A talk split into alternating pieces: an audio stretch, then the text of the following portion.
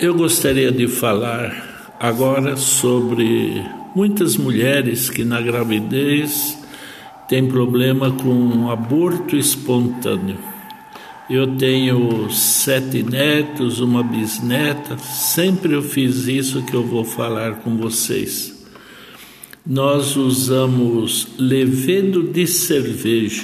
Na gravidez é importante a mulher usar o levedo de cerveja sempre antes das refeições.